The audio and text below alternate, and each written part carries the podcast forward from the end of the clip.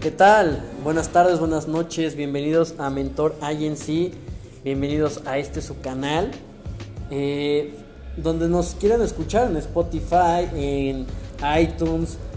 Me encuentro con la persona que tal vez había querido grabar desde hace mucho tiempo, con Ámbar Hernández, diseñadora, eh, Recién mezcalera. Recién mezcalera, ya también, sí, exacto, ya también eres maestra mezcalera. no tanto así, pero lo sé catar. Sí, ya lo sabes catar. Sí. Ok. Y, y aparte tienes una, una licenciatura. Claro, sí, pues, no sé si te había contado esto, pero yo no quería estudiar la universidad. ¿No? Porque trabajé toda mi preparatoria. Entonces yo estaba muy convencida, yo le dije a mamá, yo estoy convencidísima que yo no necesito la universidad. Obviamente mi mamá me dijo, sácate a donde tengas que sacar, pero aquí haces la, la universidad. Y pues obviamente teniendo que estudiarla en ese momento, pues escogí Merca porque me gustan los negocios. Entonces, mercadóloga, como Don Draper. Exactamente. Bueno, que él es más publicista. Ya sé, amiga, te conocí en Mérida, nos conocimos en un viaje de negocios donde indirectamente pues coincidimos y sin querer queriendo aprendí mucho de ti en la parte del emprendedurismo y es la razón por la cual hoy armo este podcast, ¿sabes? Es porque tienes ese feeling donde empezaste una marca personal de joyería, de bisutería, con eh, mano de obra mexicana, donde todo es artesanal, hecho a mano y yo quiero llevar esta historia, ¿sabes? Como a, las personas que nos ven a través de Mentor, eh, de tu historia de éxito, ¿sabes? darte esa publicidad, el respeto que te tengo, la admiración que te tengo. Cuéntame cuánto tiempo llevas haciendo esto, cómo empezó Amber Hernández y en los proyectos que ahorita estás. Ok, bueno, pues de entrada contarte que mi amor por el negocio nació desde como antes de cumplir los 18, pero mi mamá no me dejaba trabajar por obvias razones. Y cuando cumplí 18 empecé a trabajar durísimo, eh, trabajé en boutiques, trabajé en cafeterías, eh, trabajé como en tiendas, trabajé mucho en servicio al cliente. Y eso también me dio una idea que es estar al frente del otro lado, del otro lado claro, no Sí, forjarte. Sí, forjarte, pero también eh, me fijaba mucho, era muy observadora con los dueños. O sea, yo notaba que también ellos tenían una vida sin horario, podían asistir fácilmente a los festivales de sus hijos, irse de vacaciones cuando quisieran, ¿no? Esa libertad. Y eso era lo que aspiraba yo, exactamente, eso era eso fue en cierto punto, en cierto momento mi motivación. Ver la vida de estas personas que no que no estaban atadas. Y yo quería eso, sabía que no era el momento, pero estaba aprendiendo. Entonces, cuando salgo de la universidad, o más bien cuando estaba en la universidad, entro a trabajar en una tienda donde venden como, es como un Fantasías Miguel, pero para hacer joyería. Oye, Fantasías Miguel, ¿te refieres a unos strippers? ¿Cómo eso se llama Fantasías Miguel? Oye, bueno, fuera. ¿Qué hubiera sido eso? Yo estaría en otra industria ahorita en Las Vegas. pero bueno, este es este todo es, estos lugares donde venden todo para que tú armes tu propia joyería Obviamente yo luego le vi el negocio, aparte de trabajar ahí me daban un descuento de empleada, lo tomé, le vendí a mis tías, a mis maestros, a mis compañeros y me di cuenta que era un negocio bastante noble porque pues las piedras no se echan a perder, o sea, los insumos no se echan a perder. Claro, tu, herramienta. Sí, si el accesorio no gusta lo deshaces y es muy bajo el costo o la merma que obtienes de eso. Entonces me gustó mucho los accesorios y conectándolo un poco, ¿por qué con lo artesanal? A mí siempre me gustó lo artesanal, pero lo que me hacía un poco de conflicto es que no era funcional para la vida diaria de una mujer moderna. ¿Y a qué me refiero con esto? Mm, si yo quería como ponérmelo para ir a trabajar, para ir a la escuela, para ir a una eh, entrevista de trabajo o algo así, algún lugar formal, la pieza no quedaba, la pieza no casaba del todo. En ese entonces, o sea, yo tengo 33 años en este momento, entonces, este, en ese momento todavía no estaba el boom de lo mexicano, es más, estaba el boom de lo americano. American Eagle, Hollister eran así las marcas top, todo americano, todo europeo. Pero yo decía, si, si hiciéramos algo para que esto les conectara a los jóvenes en su día a día, yo creo que estaría muy bien. Y fue lo que hice yo y empezó también a hacer mucha gente y eso estuvo bien porque la industria creció. O sea, de repente lo textil, los accesorios, todo empezó a ser enfocado a lo mexicano y no solo a lo mexicano, sino a lo artesanal. También rescatar lo artesanal. Entonces, este, ahí comenzó todo, ¿no? Ahí comenzó esta magia de transformar y hacer... Eh, ¿Dónde entra también la merca? Empezó a entrar lo funcional para el mercado y para la gente, eh, cosas que en ese momento no lo eran y que tenían un potencial. O sea, cuando tú estudiaste la licenciatura, ¿pensaste que esto iba a trascender tanto o tú ya traías la idea de montar tu marca o, o, fue surgiendo sobre la marcha? Fue surgiendo sobre la marcha, o sea, primero empezó como una marca de bisutería que no tenía una, era más una índole hacia piedras, ágatas, cuarzos, plata, más fina por decirlo así, en el sentido, eh, en el sentido joyero, ¿ok? Porque que quede claro que, que la joyería, tal cual como definición, tiene ciertos parámetros. Por eso yo no puedo decirle joyería lo que hago porque tiene palma y no es este un material precioso que se evalúa en el mercado, que no significa que pierda su valor, simplemente pues son claro. cosas que ahí estaban definidas en el mercado desde hace mucho tiempo, ¿no? Simplemente se fue dando, yo empecé con la joyería, integré, alguien me presentó este material que era la palma que a mí me pareció impresionante, o sea, y, y justo dije, wow, ¿por qué nadie está haciendo con esto? Algo con esto. Y yo lo hice. Y, y, a partir de ahí empezaron a salir mar, más marcas, más personas que empezaron a experimentar no solo con la palma, sino con otros materiales, con textiles. Y se, se, se fue dando, fue avanzando la industria y como que el, la tendencia. Y eso es lo importante a veces también de poner el ojo donde sientas que va a crecer. O sea, de emprendedor a emprendedor, creo que tú utilizaste y rescataste los valores de lo que es la artesanía mexicana, ¿no? Sí. Y, y, y, es lo que te puedo decir ahorita con un proyecto que tengo, el mezcal. ¿Estás en Divino Maguey? Estoy con la marca Divino Maguey, de embajadora, de distribuidora, de socia. Es una marca que me encanta. Eh, a mí las bebidas alcohólicas me fascinan. Y esta en especial. ya desde vino, sí. Claro. El color. Sí. No, me, me encantan, pero el mezcal en sí me ha atrapado todavía más. Y, y, es esto, yo sé que el mezcal le falta todavía por despuntar.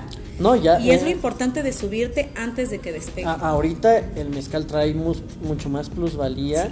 que el tequila. Sí. Lo está rebasando. Sí, lo está rebasando y todavía le falta, le falta bastante. Pero es lo que te digo, a veces hay que seguir esa corazonada y, y dejarnos guiar por eso. Mm, no existen como tal una regla ni manuales que te pueda enseñar la carrera de mercadotecnia, ni mucho menos. Ahorita, bueno, tú ya has estado desde el lado de trabajador, emprendedor y ayudando a otros emprendedores, sí. ¿no? Como embajadora de, de, Divino Maguey. En este caso, eh, pues ese consejo tal vez, ¿no? O sea, tal vez suena un poco cliché, uh -huh. pero yo creo que como tú dices, nadie te enseñó en la universidad hasta dónde ibas a llegar con tu propia marca y trabajando para otras marcas. Pero creo que algo que puedes de decir es que estuviste en tus orígenes, en tus inicios, desde la atención al cliente. ¿Eso te forjó? Yo creo que lo, lo vas a confirmar simplemente. O sea, sí. tal cual trabajar desde el lado del mostrador, ¿no? Pues mira, aquí es algo que sí, es un tema que me eh, encantaría tocar y qué bueno que me invitaste, porque a mí me choca ponerle flores al emprendimiento. O sea, me choca, es una carrera difícil, es una carrera horrible y de la que pocos salimos vivos. Hubo de repente un boom y una moda de ser emprendedor, sí. Y sabes que no es para todos. O sea, tal cual se los digo. ¿Para qué? Para que si planean hacerlo, no crean que esto es dinero, éxito, tiempo para ti. No es eso. O sea, es trabajo, es una carrera como cualquier otra. Eh, no la demeritemos solo porque no se estudia en las universidades. Eh, puedes estudiar mercadotecnia, negocios, pero seamos honestos. Antes no existía esta carrera. No. ¿Y quiénes eran las personas eh, que hacían esto? Los le llamaban este, tal cual comerciantes. Porque al final del día eso somos comerciantes que ahorita nos digan mercadólogos, emprendedores, empresarios. Pues es un mote más bonito. Pero no nos perdamos de lo que es. O sea, no nos dejemos llevar por este sueño que de repente no sé por qué, creo que fue mucho el gobierno. fue el boom, ¿no? Tal vez. Fue un boom, exactamente, un boom donde era de todo mundo quería emprender, todo mundo quería renunciar y ah, ya soy está emprendedor. bien, está bien que quiera renunciar. Como todo se degradó, porque ahorita hasta el güey que vende cupcakes en Facebook, que ya soy emprendedor, pero no, o sea, yo sí lo he dicho a mi audiencia, la verdadera persona que emprende es aquella que se instala bien, legalmente, que tiene un régimen fiscal, que tiene eh, una asociación, que vaya, ya tal cual está constituido en, el SAT, mínimo ya sabe lo que es pagar impuestos, ¿no? ¿Sabes por qué? Y que va por el lado empresarial, es más, hasta tiene un apoyo de, del, del INPI. Sí. Esto que dices es re importante, ¿por qué? Porque yo lo descubrí en la marcha. Cuando yo empecé los accesorios me iba a bazares, eh, eh, ahí ponía mi mesita y sí vendía. Pero un día llegó una marca, ¿no? Que se llama iWay, donde vendemos los accesorios y me dice, oye, pues quiero que vendas acá. Y yo, bueno, de que, wow, claro que por supuesto que sí. Y pues, ¿qué hay que hacer? Y de que, pues, obviamente, facturas, estás dada de alta, está registrada la marca. Y yo, no. Obvio no les dije que no, ¿no? No, Yo les dije, sí, sí, todo eso, yo, claro, está en orden. Y así saliendo de la junta, me acuerdo que nos fuimos a organizar todo lo que teníamos que organizar. Porque, ¿qué pasa? Eso es lo que pasó, siento, con el boom. A todos se les dijo, pueden ser emprendedor, sí, y todo el mundo jaló a hacer un producto que eso está perfecto, me parece increíble, pero hay que profesionalizarse, es una carrera, es una carrera como todas. Entonces, mucha gente nos decía, oye, ¿tú qué estás en iWay? ¿Cómo te fue? ¿Qué has hecho? ¿Cómo te ha ido? Y, era de, pues date de alta en el SAT, y registra tu marca. Ay, no, ¿Qué hueva? No, es que te roba el dinero el SAT. Es que yo, ¿por qué voy a trabajar para el SAT? Exacto. Y es como, mira, así se creó el sistema. Yo no sé quién lo creó, claro que es medio injusto, pero así está ahorita. Y también tienen devoluciones claro, fiscales. Es que debes si saber. sabes utilizar. Sí, exactamente, pero la gente tiene miedo. Tiene miedo porque también a lo mejor el gobierno no no ha tenido como, ok, vamos a devolverles dinero, ¿no? Mira, yo pienso que más que eso es personal. Si te vas a pasar la vida echándole la culpa a todo el mundo, pues bueno, hasta tu cliente se la puedes pues echar de que no te compró. Pero esa no es la culpa del cliente no comprarte. Esa es tu responsabilidad como, em, como emprendedor y empresario, profesionalizarte y ser el mejor y no echarle la culpa a todo el mundo de no es el gobierno, no es mi proveedor, jajaja, jijiji, o sea, todos tienen una responsabilidad física, legal, moral y, pues bueno, es así trabajar. La responsabilidad de nuestras de nuestras empresas está en nuestras manos. Tenemos un comentario de una eh, porque quiero decirles que estamos armando un en vivo y bueno, Marlene Utrera eh, dice, fácil, no es fácil ser empresario y no todos tienen la noción de lo que implica y es cierto, o sea, realmente eh, todo el mundo, como te decía hoy, hoy hasta el güey que vende cupcakes en Facebook dice soy emprendedor. Y sí es, ¿ok? Lo es. Y podrá ser emprendedor. Pero no, no tiene la línea para ser empresario. Sí, porque es lo que les digo, eh, hay que profesionalizarnos, hay que pensar en grande, hay que seguir avanzando en el camino. A mí me pasó. Si yo hubiera dicho, ay, güey, nada, ¿sabes qué? O sea, no, no, no tengo RFC, no te voy a facturar, no tengo registro de marca, ahí muere, sigo en mi bazar, pues ahí estaría en mi bazar, mm. ganando menos y deja tú ganando menos. A partir de ahí pude empezar a tener un equipo, a pagarle a gente, que ahí es donde ya empiezas a ver un impacto en, eh, económico, no solo personal. Yo me estaba autoempleando cuando era emprendedora. Y esa es la diferencia, cuando eres emprendedor te autoempleas. Pero cuando eres em, eh, empresario, ya empleas a otras personas, ya impactas otras industrias, ya impactas con tus proveedores, ya impactas con las alianzas que haces. Y pues justamente hasta en economía nos tenemos que meter a estudiar para saber en qué impacta en, el, en la vida de las personas, en, en todo lo que impacta en las personas, que al final del día es lo que empezamos creyendo y queriendo que nos impacte a nosotros, a nuestra calidad de vida. Pero cuando te das cuenta que eso puede impactar a otros, es, es muy gratificante. Tienes una alianza con Adway, estás en el trabajo con Divino Maguey que tiene ahorita puta para explotar muchísimo lo que es pues la parte del crecimiento que gracias a Dios ha tenido el maguey, que ha tenido lo que es eh, el mezcal, ¿no? Sí. Pero ¿qué viene para Ámbar Hernández en un futuro? ¿Seguir creciendo? ¿Como persona? También. ¿Como marca? como marca, como marca, porque a lo mejor ya viene una plática en un segundo podcast Sí, más claro. personal. Ok, me de- parece. Y, y que quede de una vez grabado y acentuado de, de lo que es el camino, la espiritualidad, eh, otras cuestiones un poco más pues de pensamiento, de ideología, de Sí. crecimiento, pues tal cual, ¿no? De, Personal, Exacto. personal. Eh, pero en este, este momento, pues como Ámbar Hernández marca. Marca, ok. Pues eh, fíjense que ahí sí les voy a contar, no todo es, como les decía, no todo es un camino de flores en el emprendimiento ni en, ni en los negocios. Entonces durante un tiempo esta marca se quedó estancada porque yo literal estaba casada con que fuera joyería en palma, solo joyería en palma y solo como este tipo de diseños y solo esto. Y ahí pues aprendí una gran lección que es, este, tienes que eh, renovarte o morir, como creo que fue Picasso el que lo dijo. Entonces, eh, nunca se detengan, en- nunca piensen que ya la hicieron, jamás, porque el día que Hablo en piensen el que ya la momento más hicieron, alto.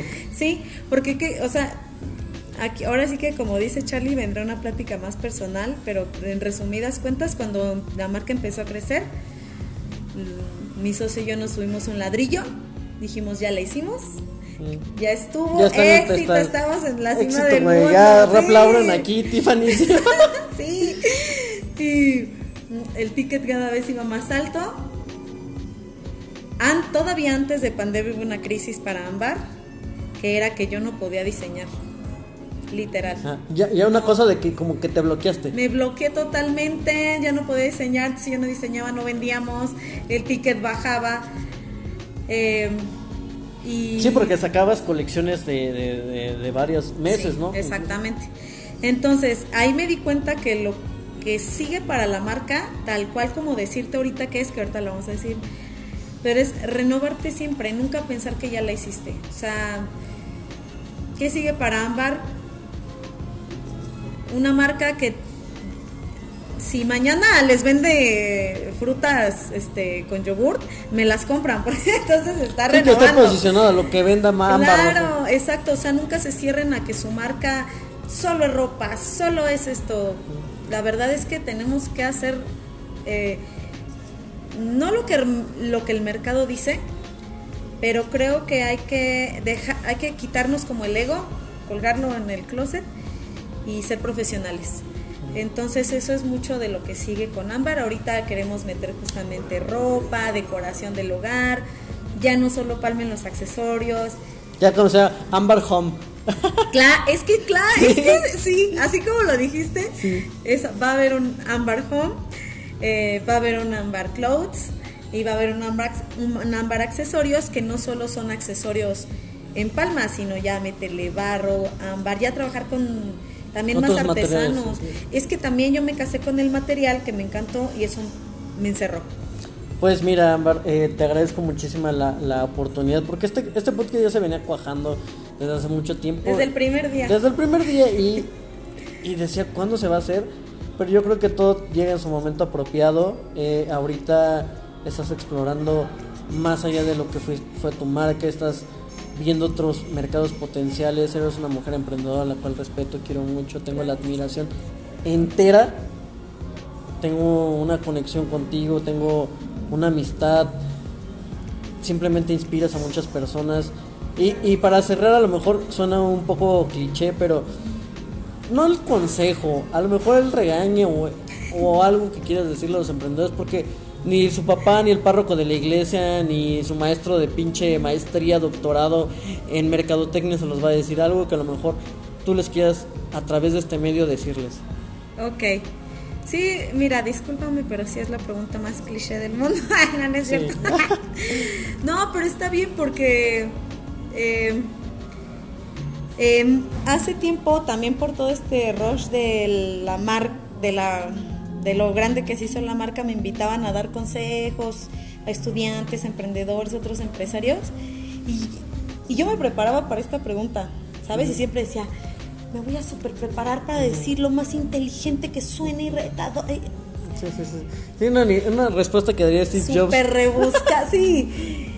Y hoy, después de todo este proceso, después de todo este camino, lo único que puedo decir es gócenlo, disfrútenlo.